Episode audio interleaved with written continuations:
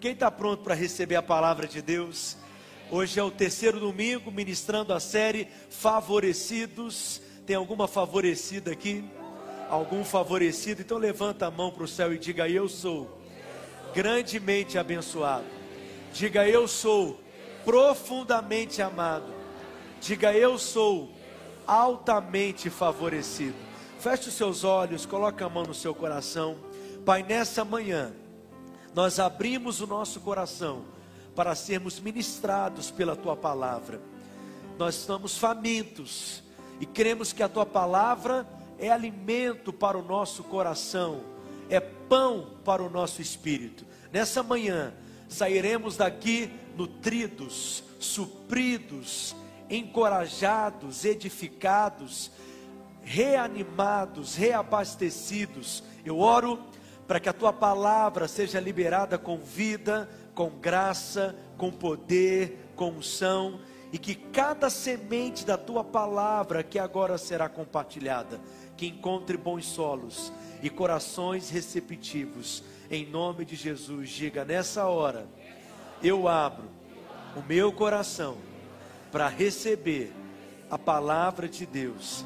Diga a palavra de Deus tem poder para transformar a minha vida. Diga a palavra de Deus é poderosa para fortalecer o meu coração. Diga amém. Nesses últimos domingos, eu tenho falado sobre a importância de vivermos debaixo do favor de Deus.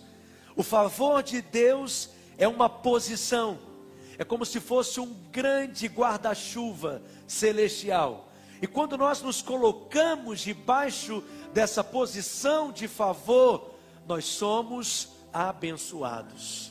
Aquele que vive debaixo do favor de Deus, é como se Deus colocasse um X nas suas costas, e todo mundo espiritual percebe e reconhece que a bênção de Deus está sobre ele, que a mão de Deus está sobre ele, que o selo de Deus está sobre ele. Por isso eu quero te dizer: ter favor é a coisa mais importante na vida. Porque quando Deus derrama do favor dele sobre você, as pessoas começam a olhar para você com um olhar de graça, com um olhar de favor. Elas nem entendem o porquê que gostam tanto de você, mas isso é porque Deus resolveu te favorecer. Parece que aqueles que têm favor, as coisas para eles são mais fáceis. Parece que as coisas fluem mais, mas na realidade é justamente porque Deus resolveu nos abençoar. O Joshua, ele é favorecido. Amém? Aquele que tem favor, Deus abre porta diante deles. Eu disse que Deus abre portas. Deus abre caminhos onde não há caminhos. Deus abre portas onde não há portas, só para te abençoar. Eu creio nisso, diga eu sou abençoado, eu sou favorecido. E aí eu tenho te ensinado sobre a importância de você permanecer, permanecer nesse lugar, no lugar da bênção, no lugar do favor. O favor de Deus é uma posição, e nela você deve permanecer e favorecido é todo aquele que está em Cristo. O problema é que nem todos permanecem na posição do favor. Não é que Deus remove o favor da sua vida. Não é que Deus tira o favor que está sobre você. Você é que sai dessa posição. Você é que deliberadamente escolhe não permanecer nesse lugar da bênção, nesse lugar do favor. E no último domingo, e todas essas palavras estão disponíveis lá no nosso canal no YouTube. Quero te encorajar a assisti-las e assisti-la mais de uma vez. No último domingo eu te mostrei quais são as evidências na vida de alguém que saiu dessa posição do favor. Quais são os sinais que podemos perceber na vida de uma pessoa que não permanece nesse lugar do favor divino. Mas hoje eu quero aprofundar com você. Quantos querem conhecer um pouco mais? Além de alguns não experimentarem o favor que poderia ter, infelizmente alguns estão ainda experimentando maldição sobre a sua vida. E aí fica uma pergunta. E nessa semana eu recebi várias perguntas como essa, e por isso eu resolvi pregar sobre isso. Pastor, é possível hoje, na nova aliança, estarmos debaixo de maldição? É possível hoje um filho de Deus, um crente, viver debaixo de maldição? Isso que chamam de maldição hereditária existe? É possível que hoje uma pessoa viva debaixo desse lugar de maldição? E é isso que eu quero te ensinar nessa manhã. Lá em Efésios, no capítulo 1, no versículo 3, projeta para mim por gentileza, olha o que diz a Escritura: Bendito Deus e Pai de nosso Senhor Jesus Cristo, o qual nos abençoou. Veja, não é que Ele nos abençoará, Ele já nos abençoou. E Ele já nos abençoou com qual tipo de bênção? Com toda a sorte de bênção espiritual. Amém, queridos? Não é que você será, você já é. Diga, eu sou abençoado. E é muito importante que você viva nessa fé, nessa perspectiva, nesse entendimento de que você é abençoado. Só que lá na carta que Paulo escreve aos Gálatas, Paulo fala a respeito de maldição. Vamos ler.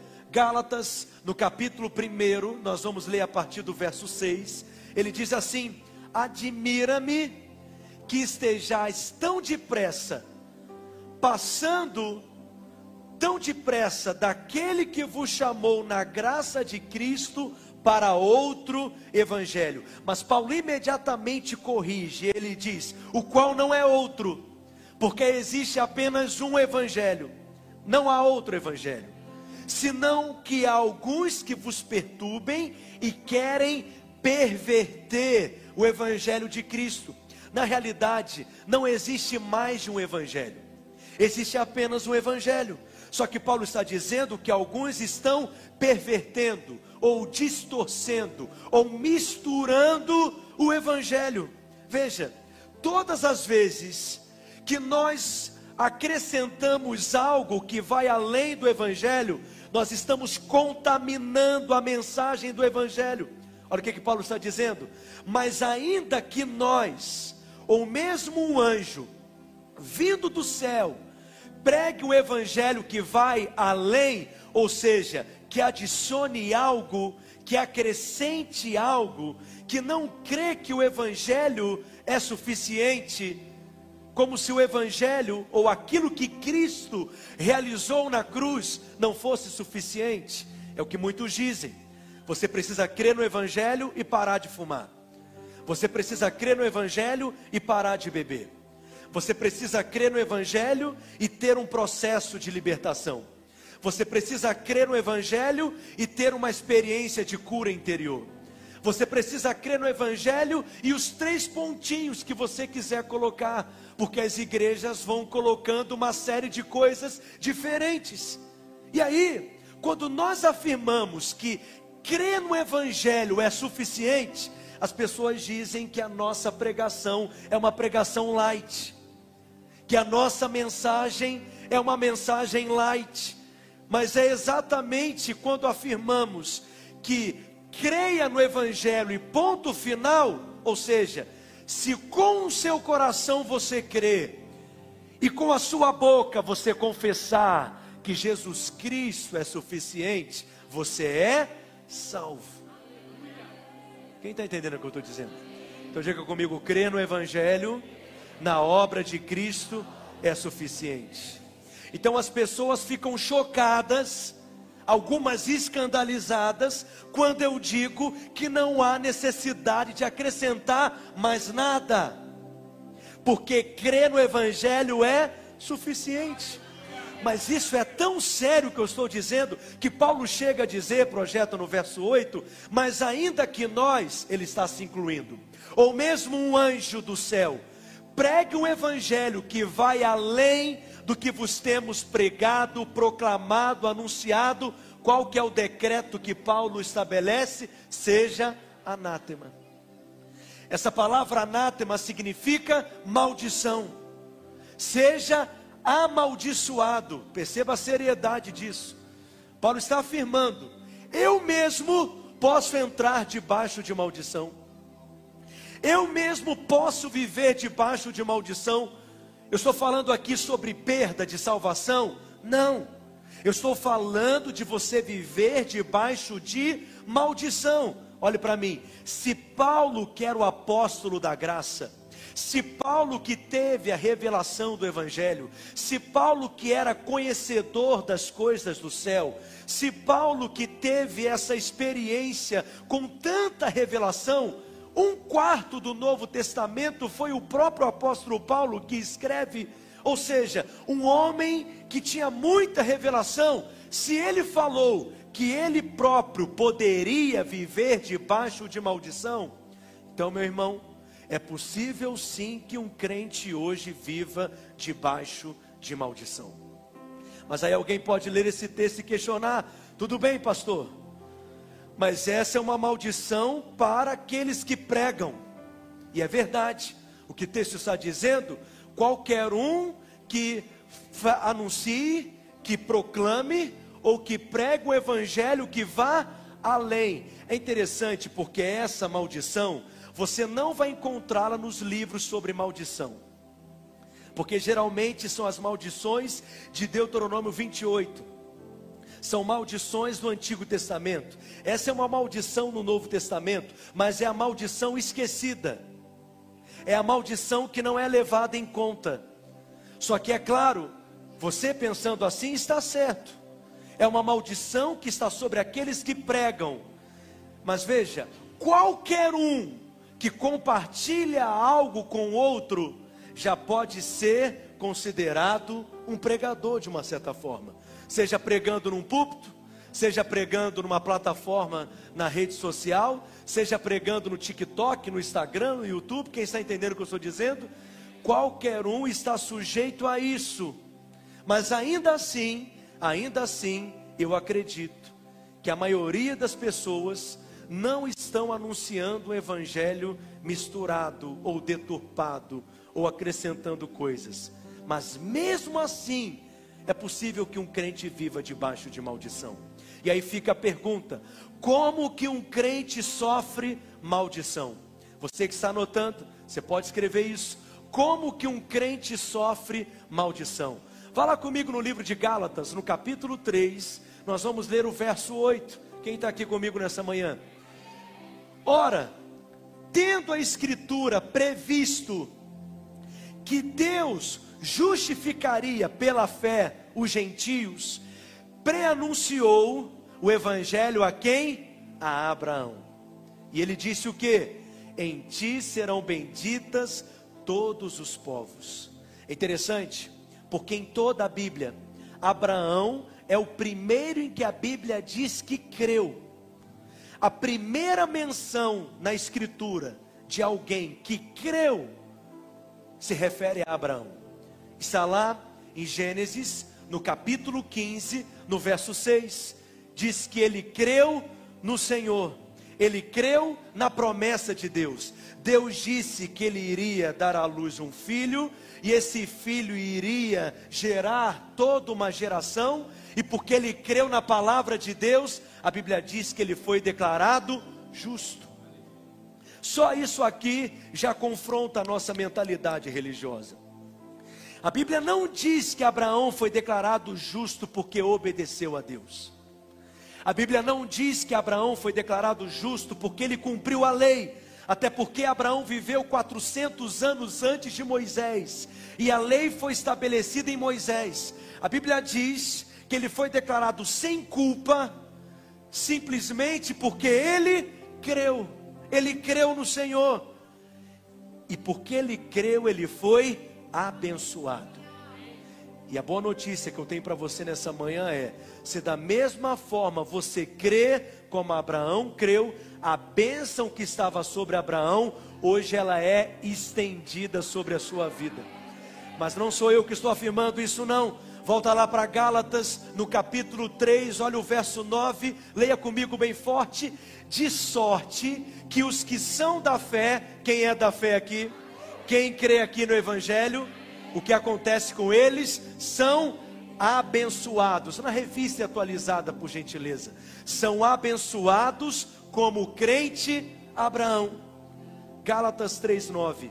Todo aquele que crê, ele desfruta da mesma bênção que estava sobre Abraão. Coloque por gentileza na revista atualizada. Mas olha o verso 10. Todos quantos, pois, são das obras da lei, Gálatas 3:10, eles estão debaixo de quê? De maldição. Preste atenção. Os que são da fé, Paulo diz que eles são abençoados. Aqueles que vivem pela lei, Paulo está afirmando que sobre eles está maldição. Uau! É muito sério afirmar que pode haver maldição sobre alguém que está em Cristo Jesus. Mas não é que Deus coloca maldição sobre ele, mas é porque ele não permanece na posição do favor, ele não permanece na posição da bênção. Preste atenção, Abraão era um homem muitíssimo abençoado. Só que Abraão era abençoado em muitos aspectos. Abraão, ele viveu com saúde, ele morre, mas não morre de doenças, ele morre de velhice, morreu com aproximadamente 150 anos. Depois que Sara morre, ele casa de novo com Quetura e ainda tem mais filhos com ela, porque ele era um homem abençoado. Abraão se tornou um homem muito próspero. Os reis vinham estar com Abraão. Abraão se tornou um nome poderoso. Ele se tornou uma pessoa influente. Ele era abençoado em tudo. E o que Paulo está dizendo, Gálatas 3:9, do mesmo modo, os que são da fé são abençoados com o crente Abraão. Como o crente Abraão foi abençoado, se hoje você crê, você é abençoado também. Tá vendo? Já está pregando o evangelho da prosperidade. Não. O que eu estou pregando é que no evangelho há prosperidade. Se você ler comigo em 3 João, no capítulo 1, no verso 2, João aquele que reclinou sua cabeça no peito de Jesus, aquele que ouviu o coração de Deus bater, certamente você não conhece mais o coração de Jesus do que João. Olha o que ele fala a respeito do seu discípulo Gaio. Ele diz o que? Amado, eu oro, eu faço votos, eu desejo essa é minha expectativa. Acima de tudo, que você viva com prosperidade e saúde, assim como é próspera a sua alma. Você tem sido enriquecido espiritualmente aqui? Todo domingo você tem percebido que você tem sido alargado em revelação da palavra? A sua alma tem sido transformada pela palavra de Deus? Isso quer dizer que se a sua alma for próspera, você desfrutará na mesma medida de prosperidade material e saúde também. Quem diz amém, gente? Essa é a vontade de Deus para cada um de nós. O que, é que você precisa fazer? Crer como Abraão. E aquele que crê como crente Abraão é abençoado. Mas Paulo não completa, ele continua, ele diz: Mas aqueles que vivem pelas obras da lei, eles são o que? Amaldiçoados. Verso 10: Todo quanto, pois, são das obras da lei, estão debaixo de maldição, porque está escrito: Maldito todo aquele que não permanecem em todas as coisas que estão escritas no livro da lei, para praticá-las. A vontade de Deus é que você desfrute de favor de portas abertas, de bênçãos. Mas se você deliberadamente escolhe viver de acordo com o padrão da lei, de acordo com o merecimento, Paulo está dizendo que você sofrerá maldição. Por quê, pastor? Porque você não pode escolher um mandamento que você vai obedecer e outro não. Aquele que decide viver pela lei, ele precisa cumprir toda a lei, ele precisa obedecer toda a lei. Se ele não cumpre todos os mandamentos da lei, esquece o assunto.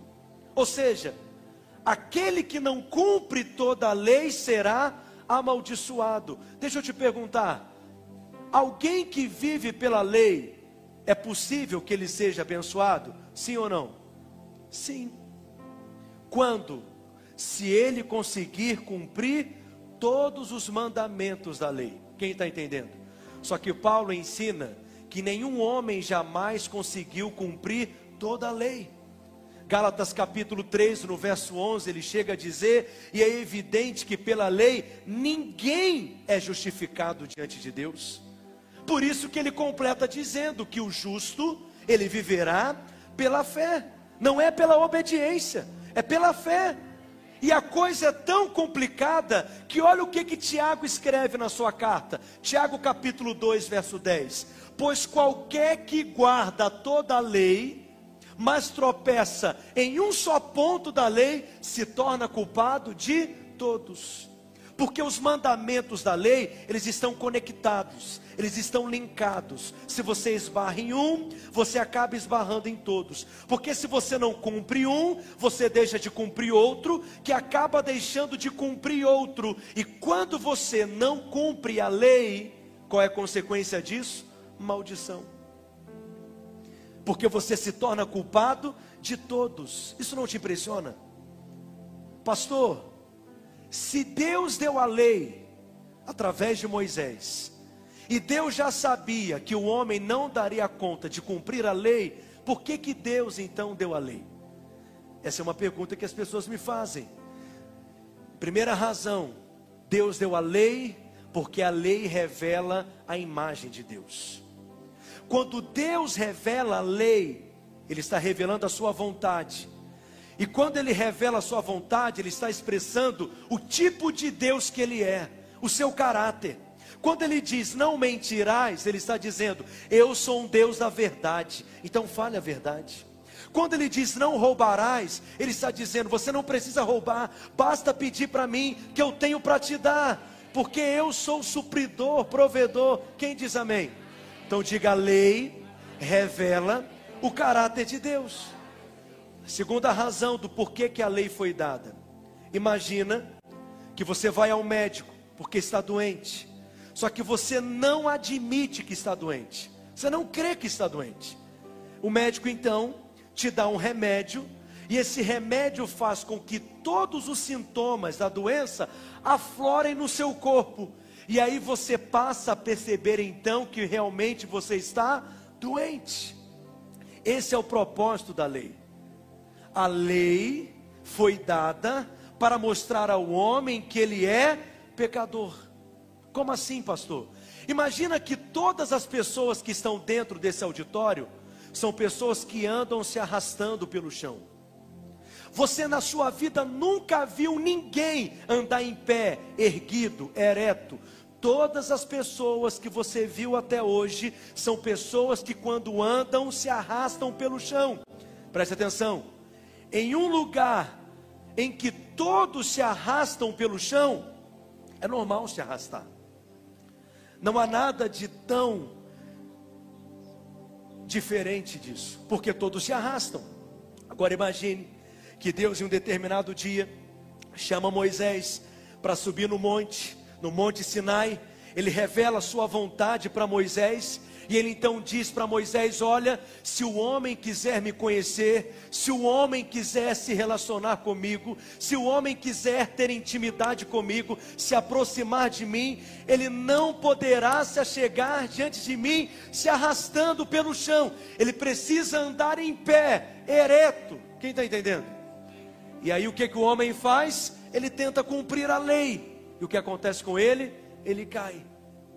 Mas ele tenta cumprir a lei de novo, mas ele não dá conta, ele cai. Ele anda se segurando pelas coisas, mas ele cai. Ele cria moletas, ele cria acessórios para tentar dar conta de andar, mas ele cai novamente.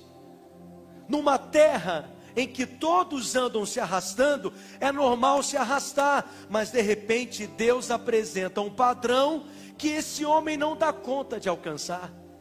Paulo diz que a lei, ela é o prumo de Deus. Pensa na pessoa mais honesta, mais correta, mais íntegra que você conhece. No prumo de Deus, essa pessoa ela é considerada torta. nenhum homem é capaz de cumprir toda a lei. Nós olhamos para os mandamentos da lei e nós pensamos então os dez mandamentos que é possível cumprir a lei. Guardar o sábado, é possível ter um dia de descanso, sim ou não? Sim. Não matar, você dá conta de viver sem matar? Estou conseguindo até hoje. Não roubar, você dá conta de viver sem roubar e de entregar aquele troco a mais que você recebe na padaria? Quem consegue? Sim. Então nós olhamos para os mandamentos da lei e nós imaginamos que damos conta de cumpri-lo. Paulo também pensava assim. Até que em Romanos capítulo 7 ele diz que ele se depara com o décimo mandamento. Qual é o décimo mandamento? Não cobiçarás, não terás desejo. Ninguém consegue viver sem desejar. Eu acredito que você consegue viver sem matar, mas nunca ter desejado pegar alguém e cortar em 794 pedaços, ou seja, você quebrou a lei. E quando você esbarra em uma ordenança da lei, você deixa de cumprir toda a lei. Quem está entendendo, gente?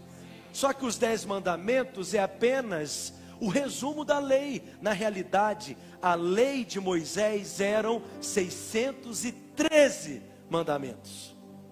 Que você não tem uma vida inteira para cumpri-los. Você precisa cumpri-los todos os dias. Mas quando você esbarra em um deles, você deixa de cumprir todos os outros. Por que, que Deus deu a lei? Para que o homem reconhecesse que ele é doente, pecador, e que ele precisa de um remédio. E qual que é o remédio? Cristo. Não, não, não, você não está entendendo o que eu estou dizendo. Deus deu a lei em terceiro lugar para que o homem clamasse pela graça para que o homem reconhecesse que ele precisa de um Salvador. Você está aqui comigo ainda? Se você tiver revelação disso que eu estou te dizendo, a sua vida será completamente diferente. Porque você vai lá fora, você pergunta para as pessoas lá fora: se você crê que se você morrer hoje, você irá para o céu, você viverá eternamente com Deus? O que, que as pessoas normalmente respondem? Eu creio que sim porque eu sou uma pessoa boa, eu sou honesto, não passo ninguém para trás, eu sou solidário, eu ajudo as pessoas na medida que é possível, ou seja, ele confia nas suas obras.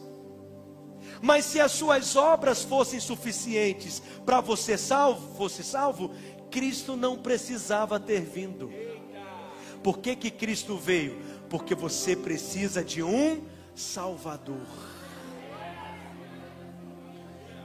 Se a sua obediência fosse suficiente, bastava você se empenhar um pouco mais, bastava você se esforçar um pouco mais, não precisaria dessa trabalheira toda de Deus na glória diminuir, diminuir, diminuir, e ele então ser gerado no ventre de uma mulher, e ele nascer, e ele aprender a andar. Aquele que andou sobre as águas precisou aprender a andar. Aquele que criou todas as coisas pelo poder da Sua palavra, precisou aprender a falar tudo isso para que Ele seja o seu Salvador. Diga, eu preciso de um Salvador.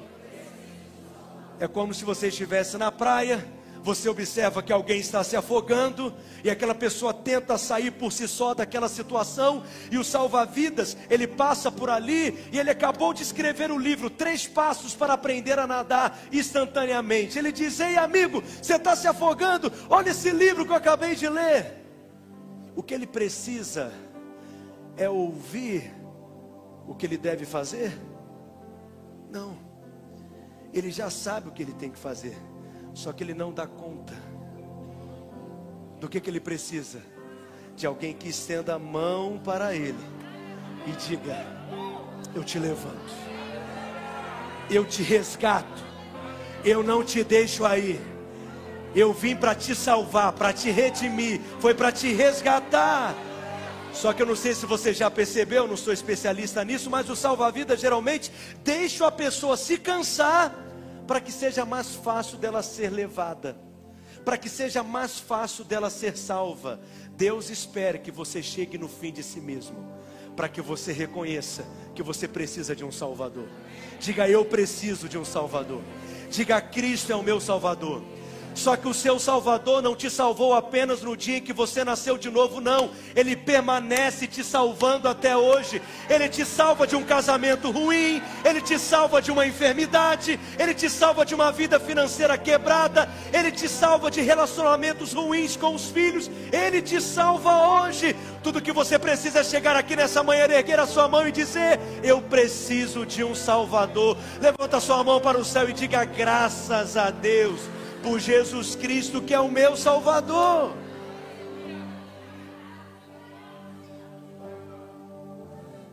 A lei não foi dada para ser cumprida. Romanos capítulo 3, verso 20. Paulo diz que pela lei vem o pleno conhecimento do pecado. Deus deu a lei para que o homem se deparasse com ela, com o padrão de Deus, reconhecesse que na sua força ele não dá conta de cumpri-la, e ele então clama por um Salvador que obedece em seu lugar, que cumpre toda a lei em seu lugar. Hoje você não está mais debaixo da lei, hoje você está debaixo da graça. O problema é que nós queremos equilibrar a graça com a lei. O Evangelho não é graça, mas lei. O Evangelho é totalmente graça. E aí você fica nessa mistura que gera prejuízos espirituais na sua vida. Pastor, o que é alguém que vive pelas obras da lei? Há dois princípios de vida apenas. Quantos princípios? Dois. Ou você vive pela lei, ou você vive pela graça. Como nós vivemos pela lei? A lei é aquilo que eu faço para ser abençoado por Deus. O que é viver pela graça? A palavra graça significa favor imerecido. Diga imerecido. É algo que eu não mereço, mas eu recebo. Porque graça é isso. É aquilo que Deus já fez em Cristo para hoje me abençoar. Por isso que o cristianismo não é uma religião. Porque toda religião diz o que o homem tem que fazer para ser abençoado por Deus. Mas o cristianismo é Deus fazendo tudo para o homem que não merece receber nada. E para que ele seja abençoado, ele precisa apenas crer. Crer é suficiente. Crer em Cristo, crer na obra de Cristo, crer naquilo que o Filho de Deus realizou na cruz. Sua mentalidade precisa mudar, filho. Você tem que ter revelação do Evangelho porque talvez o que você está vivendo é apenas uma religião, e toda religião é baseada em uma troca. Todo religioso ele quer fazer barganhas, trocas com Deus. Toda religião é baseada em troca. Quando um católico sobe uma escadaria pagando uma promessa, o que, que ele está fazendo? Uma troca. Ele quer oferecer para Deus sofrimento, sacrifício, para mostrar para Deus o quanto que ele está penando, o quanto que ele merece receber a bênção, porque em troca ele quer ser abençoado.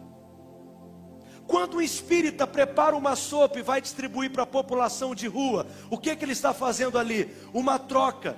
Ele está fazendo caridade para receber algo em troca, uma bênção em troca. Quando alguém prepara um trabalho de macumba numa encruzilhada e coloca galinha, pipoca, cachaça, o que, que ele está fazendo ali? Uma troca. Ele está dando algo para aquela entidade, porque na realidade ele quer receber algo em troca. Quando um muçulmano amarra uma bomba na cintura e vai explodir uma cidade por aí, o que, que ele está fazendo? Uma troca ele quer receber 70 virgens em troca. Quem está entendendo? E quando um crente evangélico, aleluia, vive ainda uma religião, ele também vive com base na troca. Quer ser abençoado? Tem que fazer a campanha das sete semanas de Jericó, do azeite sagrado, da azeitona ungida. Quer ser abençoado? Tem que dar o Isaac. Já percebeu que os crentes hoje têm que ter um estoque de Isaac em casa? Abraão tinha um só, você tem que ter uns 20, porque tudo que até campanha pede Isaac. Quer ser abençoado? Dê o dízimo. A bênção não veio ainda? dê 20%. Não chegou ainda a bênção, dê 50%. Não chegou ainda, dê 100%. Quem está entendendo? Deixa eu te dizer, o balcão de negócios está fechado. Deus não está fazendo trocas de negócios com ninguém aqui. Não tem como você comprar a bênção de Deus, não tem como você trocar a bênção de Deus por uma razão: você é muito pobre, nunca poderia comprar a bênção de Deus.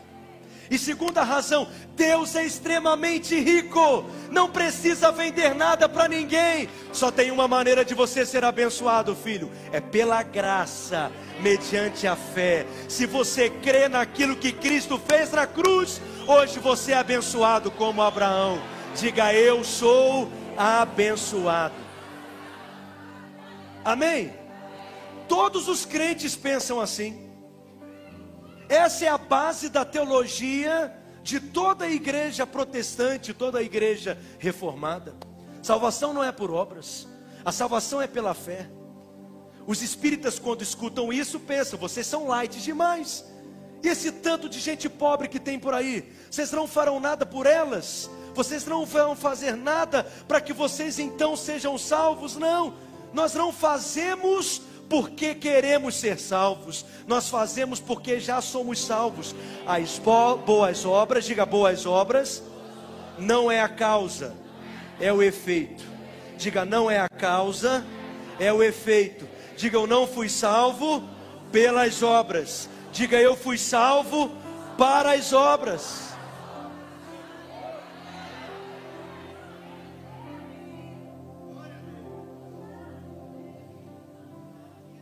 O problema é que você crê assim, mas e as outras bênçãos? Não, pastor. A salvação é pela graça mediante a fé. Mas se eu quero realmente prosperar, eu preciso merecer. Se eu quero me tornar um crente santo, eu preciso suar e ralar se eu quero receber a cura daquela enfermidade, Deus precisa enxergar em mim merecimento, obediência, para que então Ele me abençoe. Mas preste atenção: se a maior de todas as bênçãos nós recebemos pela graça mediante a fé, como que você receberá todas as outras bênçãos? Colossenses capítulo 2, verso 6. Assim como conhecestes a Cristo, andai nele. Como que você foi salvo? Como que você conheceu a Cristo? Diga, pela graça, mediante a fé. Como que você vai ser curado? Diga, pela graça, mediante a fé. Como que você vai viver uma vida próspera? Eu quero te ouvir. Pela graça, como que você terá um casamento feliz, bem-sucedido, abençoado? É pela graça, mediante a fé, filho. Crer é suficiente. A lei sempre é baseada no merecimento. Se você está vivendo com base nesse princípio, eu tenho uma notícia para te dar. Você está caminhando para viver debaixo de maldição. É por isso que você vê crentes que oram, que jejuam, que têm a Bíblia memorizada, que são corretos, mas você percebe sinais de maldição na vida deles. Por quê? Porque eles estão vivendo pelo merecimento.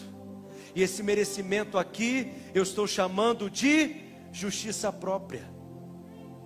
Aquele que acha que merece, que pode reivindicar a bênção, aquele que acha que pelo esforço conquistou a bênção, está caminhando para viver debaixo de maldição. Só que nós já fomos libertos de toda maldição. E não apenas isso, nós já fomos abençoados com toda a sorte de bênção espiritual. Você não fica alegre com isso? Que bênção é essa? As bênçãos de Deuteronômio capítulo 28. Projeta para mim, verso 1. Olha o que diz: Se atentamente, leia comigo, vamos lá? Se atentamente ouvires a voz do Senhor teu Deus, tendo cuidado de guardar todos, diga, todos, diga mais uma vez, os seus mandamentos que hoje te ordeno que acontecerá, o Senhor teu Deus te exaltará sobre todas as nações da terra. Aleluia. Não é pouca coisa essa bênção. Mas está vendo, pastor? Tem uma condição. Qual que é a condição? Tem que obedecer todos os mandamentos da lei, para que então e só então eu seja abençoado. É condicional. Qual que é a condição que Paulo coloca em Gálatas? Quem é aquele que é abençoado? São aqueles que obedecem à lei? São aqueles que creem. Creem em quê? Creem que Cristo cumpriu toda a lei em meu lugar. É por isso que o apóstolo Paulo chega a afirmar em Romanos capítulo 10, verso 4, ele diz em alto e bom som, porque o fim da lei é Cristo. Por que, que o fim da lei é Cristo? Porque Cristo cumpriu toda a lei em meu lugar. Eu não dou conta de cumprir a lei. Então Cristo ele se fez como o meu representante. Pensa numa partida de futebol e os dois times iam jogar a partida e os capitães dos dois times vão tirar cara e coroa para saber quem é que vai começar dando chute na bola. Não é assim? Sou especialista em futebol. Aquele capitão, ele é um representante. Ele representa toda a equipe. Ele representa todo o time. Deixa eu te dar uma outra ilustração. Davi está representando todo o exército de Israel. E o gigante Golias representa todo o exército dos filisteus. Não precisava todo o exército pelejar, bastava um, aquele que era o representante. Se Golias vencesse a batalha, todos os filisteus teriam vencido. Se Davi vencesse a batalha como venceu, todos os filhos de Israel teriam vencido, porque ele era o representante. A vitória de Davi era a vitória de todo Israel. Cristo é o seu representante.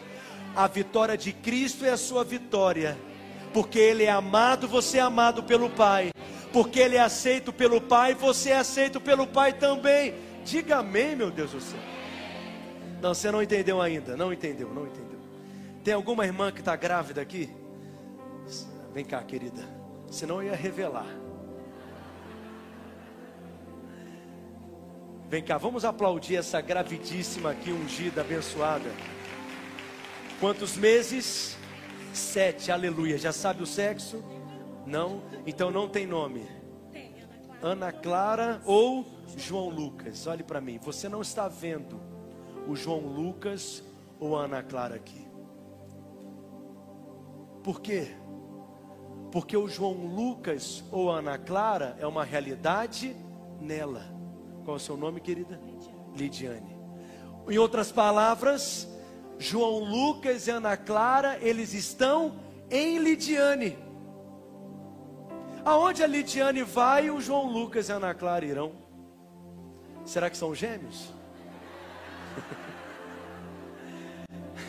a posição que a Ana Clara está, qual que é a posição que o João Lucas ou a Ana Clara estará? A posição que a Lidiane está é a posição do João Lucas ou da Ana Clara? Quem está entendendo o que eu estou dizendo?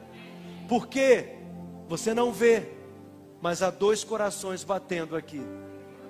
Porque o João Lucas ou a Ana Clara é uma realidade nela. Você não vê o João Lucas, você vê daquilo que ele está revestido. E ele está revestido de quê? De Lidiane. Não, você não entendeu ainda? Da mesma forma você foi colocado em Cristo, dentro de Cristo. Quando o diabo olha para você, ele não vê você, o que, que ele vê? Cristo em você. E aonde Cristo vai, você vai junto com ele. E aonde você vai, quem é que está indo com você? Cristo. Aleluia. Então preste atenção. Se a Lidiane cumpre toda a lei, isso é o mesmo que dizer que o João cumpriu toda a lei, porque ele está nela. Se você está em Cristo, porque você crê em Cristo, porque o fim da lei é Cristo, é como se você tivesse cumprido toda a lei, porque Cristo hoje é o seu representante. Vamos aplaudir aqui a Lidiane, por favor. Isso. Aleluia. Diga eu estou em Cristo. Se Cristo é abençoado, o que que você é também? Abençoado. Pastor, mas eu sei que eu não estou cumprindo. Eu sei que eu tenho falhas. Eu sei que eu tenho errado. E minha mulher não me deixa esquecer. Mas eu não estou dizendo que tem a ver com você. Eu estou dizendo que tem a ver com aquele que é o seu representante. Por que, que a Bíblia diz, Alex, que o justo viverá pela fé? Porque quando você olha para você, você não vê justiça em você. Por isso você só pode crer que é justo se você receber essa justiça pela fé. Você não vê, sua mulher não vê, seus vizinhos não estão vendo, o diabo não vê, mas Deus diz que você é justo. Então você precisa crer. Não fala comigo, diga crer. Diga crer é suficiente. Amém, meus irmãos. Paulo chega a dizer no verso 12, olha o que ele diz: Ora, a lei, verso 12, ora, a lei não procede de fé. Por quê? Aquele que acha que cumpriu toda a lei, ele acredita que ele merece. Quem crê que merece precisa de fé para receber alguma bênção de Deus? Não. Precisa reivindicar a bênção. Precisa determinar a bênção. Precisa exigir a bênção. Mas aquele que sabe que é justo, porque Cristo é o seu representante, ele crê em Cristo. E a bênção que está sobre Cristo está sobre ele também. Qual é a bênção que está sobre você? Deuteronômio capítulo 28, verso 3. Que bênção é essa? Leia comigo. Bendito serás tu na cidade, e bendito serás aonde? No campo. Diga comigo mais forte. Bendito serás tu na cidade. Sabe o que isso quer dizer? Que você é abençoado em todo lugar que você for. Não, você não entendeu. Não é o lugar que é abençoado. Você que é abençoado. Então aonde você vai, a bênção de Deus vai junto com você. Quando você chega no trabalho, a bênção está junto. Quando você entra em casa, a bênção está junto. Quando você vai na casa da sua família hoje almoçar aquela, aquele frango assado, a bênção está junto. Porque você é abençoado. Então fale como abençoado, ande como abençoado, se vista como abençoado, diga eu sou abençoado. Verso 4: Bendito o fruto do seu ventre, diga os meus filhos, eles são abençoados. Olha o verso 7: O Senhor fará que sejam derrotados aonde? Na tua presença, os inimigos que se levantarem contra ti, Satanás, o seu adversário, se levantou contra você, permaneça na posição da bênção, ele será derrotado, porque essa é a promessa de Deus. Olha o verso 8: O Senhor determinará, você pode ler?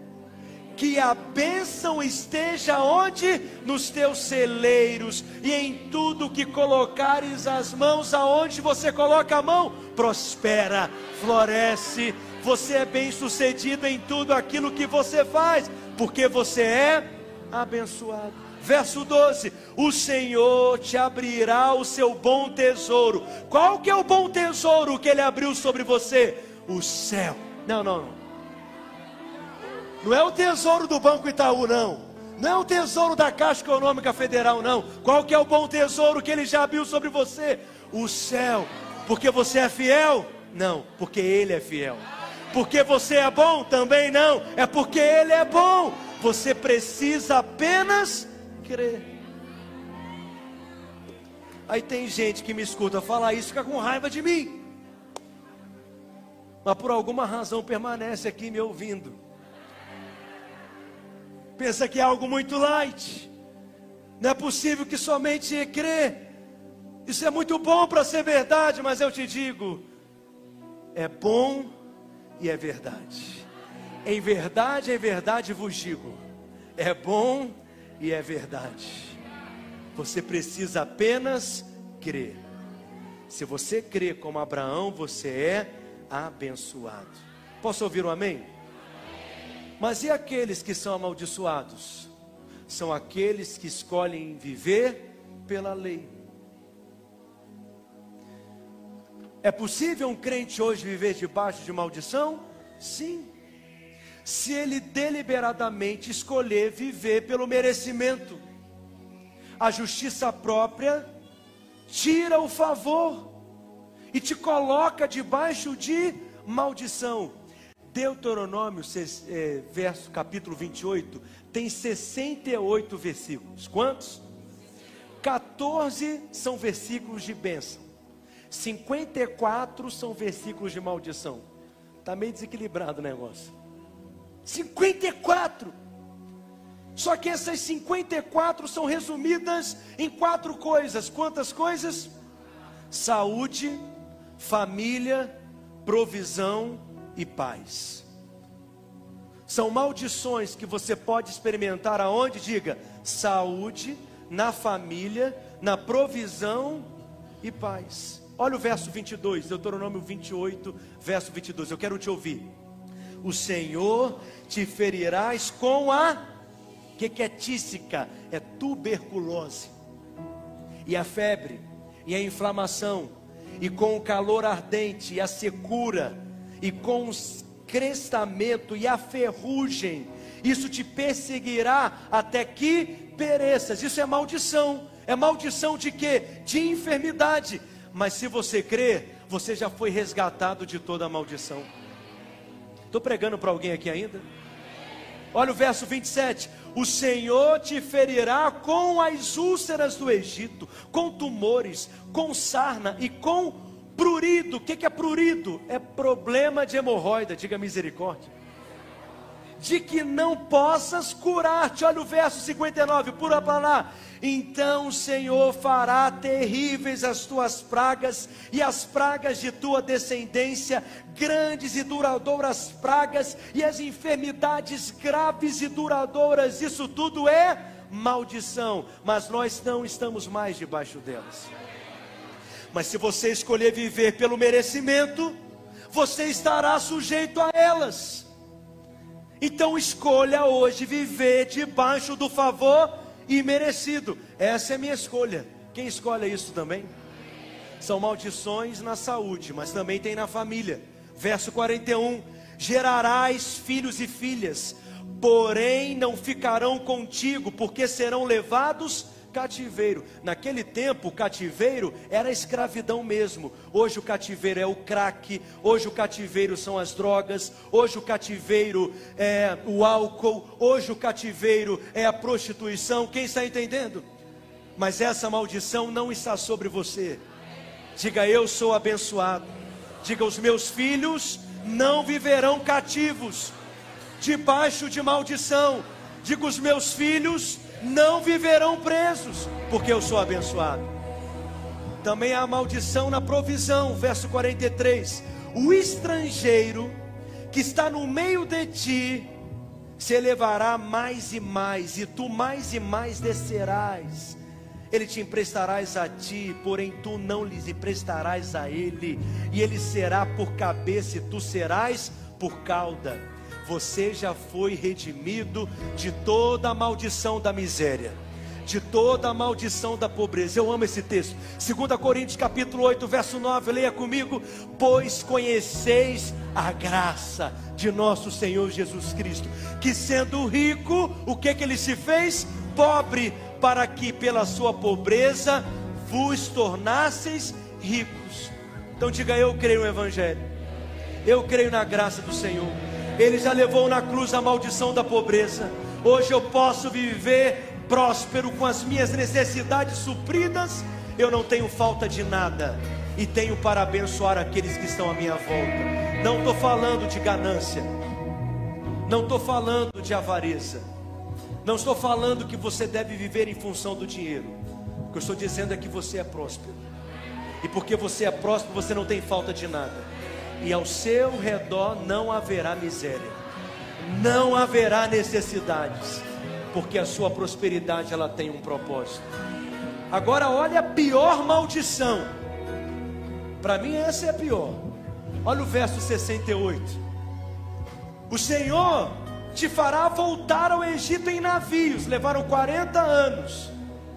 Mas rapidamente, levaram 40 anos para sair do Egito. Mas rapidamente, de navio, ele vai te colocar novamente debaixo de opressão. Pelo caminho que te disse, nunca jamais o verás. Sereis ali oferecido para venda, como escravo e escravas aos vossos inimigos, mas não haverá quem vos compre. Tem praga pior do que essa? Ser escravo já é ruim, mas ninguém querer te comprar? Já pensou nisso? Tem praga pior do que essa? Porque se você é um escravo, que está todo mundo brigando para te comprar, é porque você é um escravo de categoria. Mas se você era como eu na aula de educação física, que as pessoas brigavam para você não entrar no time delas,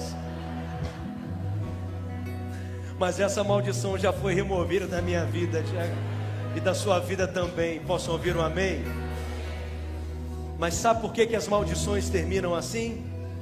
Porque você era um escravo no mercado de escravos, mas ninguém queria te comprar mas teve um dia que o Filho de Deus te viu e pagou um preço para te ter de volta para Ele, te redimir, te resgatar de toda maldição. Então diga: Eu sou abençoado. Gálatas capítulo 3, verso 13: Cristo nos resgatou da maldição da lei.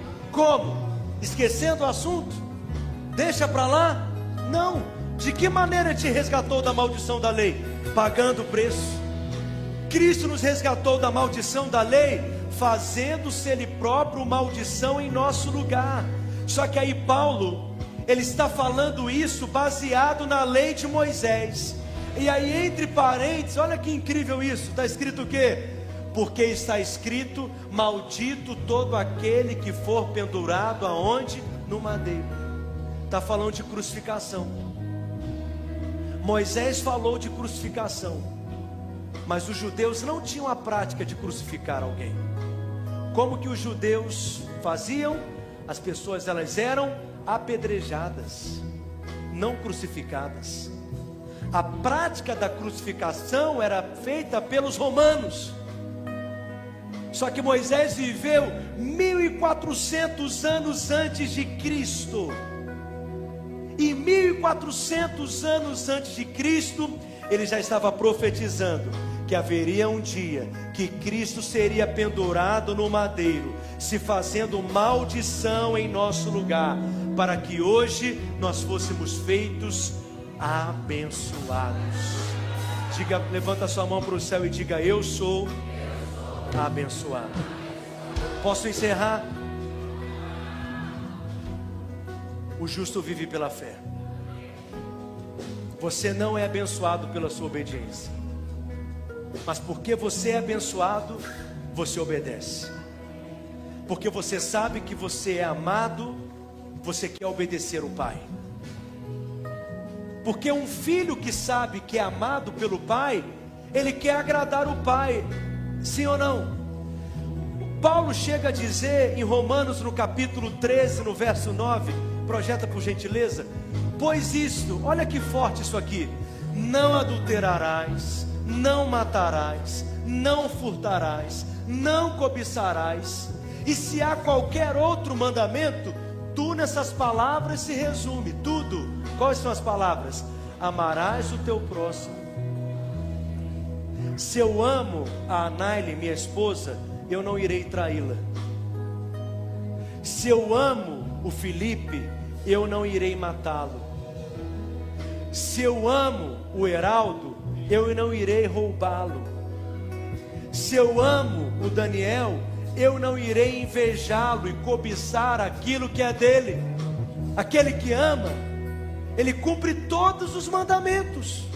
Quem é aquele que ama? É aquele que sabe que é amado. Porque João diz: Nós o amamos porque Ele nos amou primeiro. Se você sabe crê que é amado, você vai querer corresponder com esse amor. Não porque você está debaixo de uma obrigação, mas porque no seu coração você quer corresponder com esse amor. Posso ouvir um amém?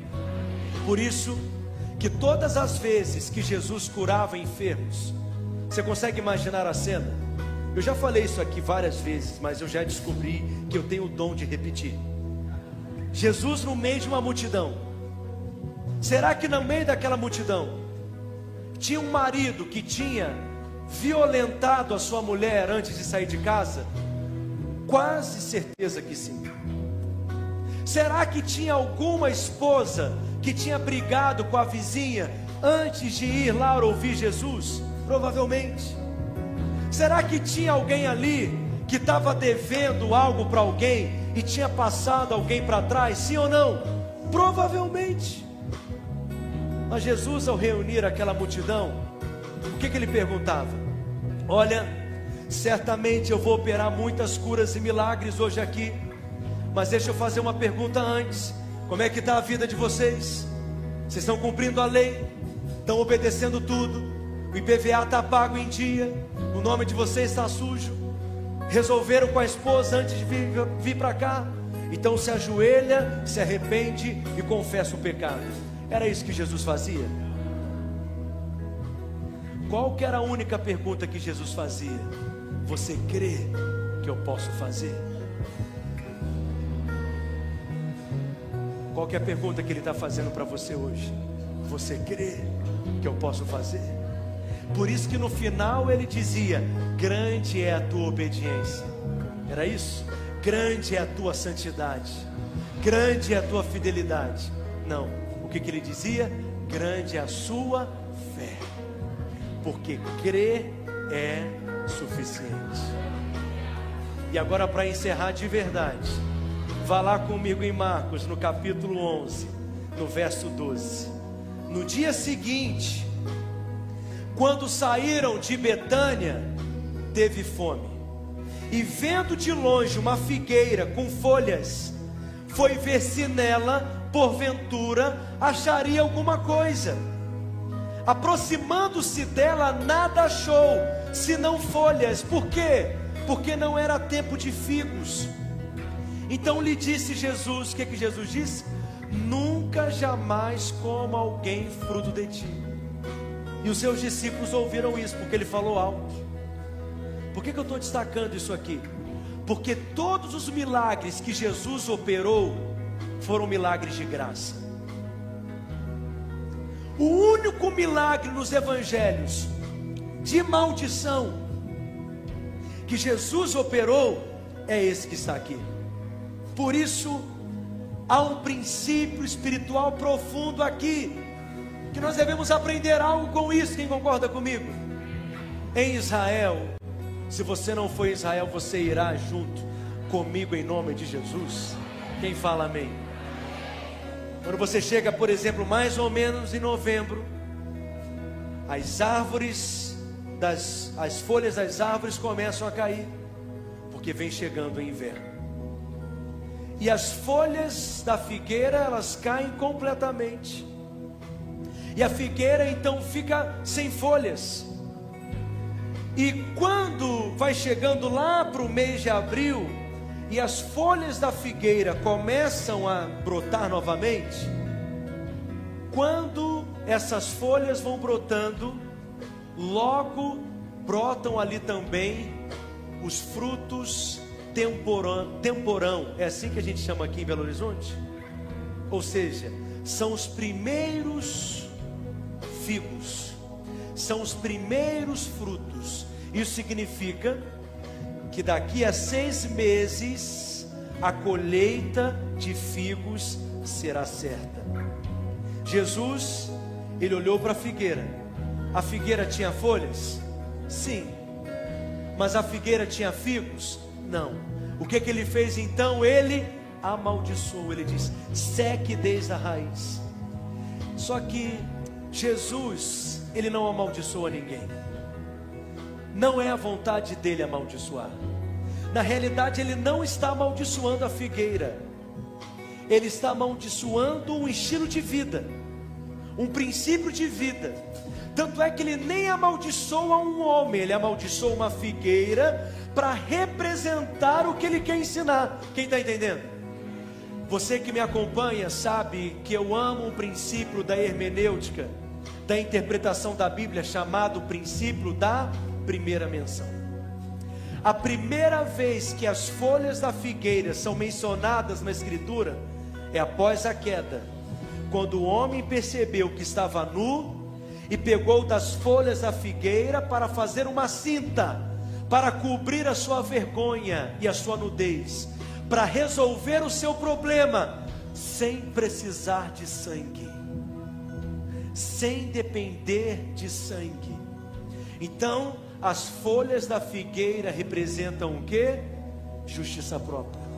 É o homem tentando merecer para ser aceito por Deus e para se colocar na presença de Deus. Jesus ali, na realidade, ele está amaldiçoando o que?